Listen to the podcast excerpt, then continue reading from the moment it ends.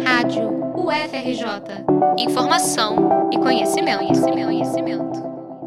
Em novembro, no Brasil, a Covid-19 marcou a maior média móvel do número de casos desde agosto deste ano.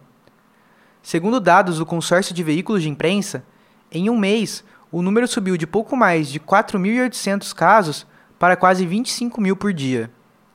O professor da Faculdade de Medicina da UFRJ, Roberto Medronho, explica que o Brasil enfrenta uma nova onda de casos por conta das subvariantes da Omicron, a BQ.1 e a XBB.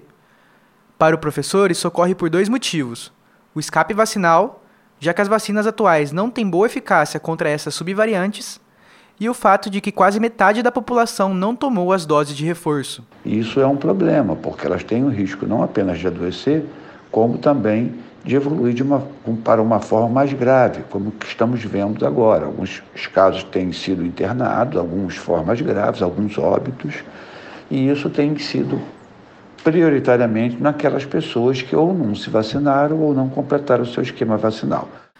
É importante lembrar que, mesmo quem está com a vacinação em dia, ainda pode se contaminar.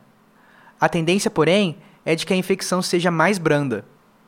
Né? Então, nós temos assistido, graças à vacina, embora um aumento do número de casos, nós temos assistido um número bem menor de óbitos do que nas outras ondas. Medronho também se mostra preocupado com as aglomerações durante a Copa do Mundo, em meio aos aumentos de casos no país. O professor de medicina alerta para que todos tenham cuidado. Nesse momento em que as pessoas gritam e cantam, elas disseminam o vírus por muito mais, uma distância muito maior do que quando ela está falando normalmente com uma pessoa. Medronho acredita que o isolamento não é uma opção viável neste momento.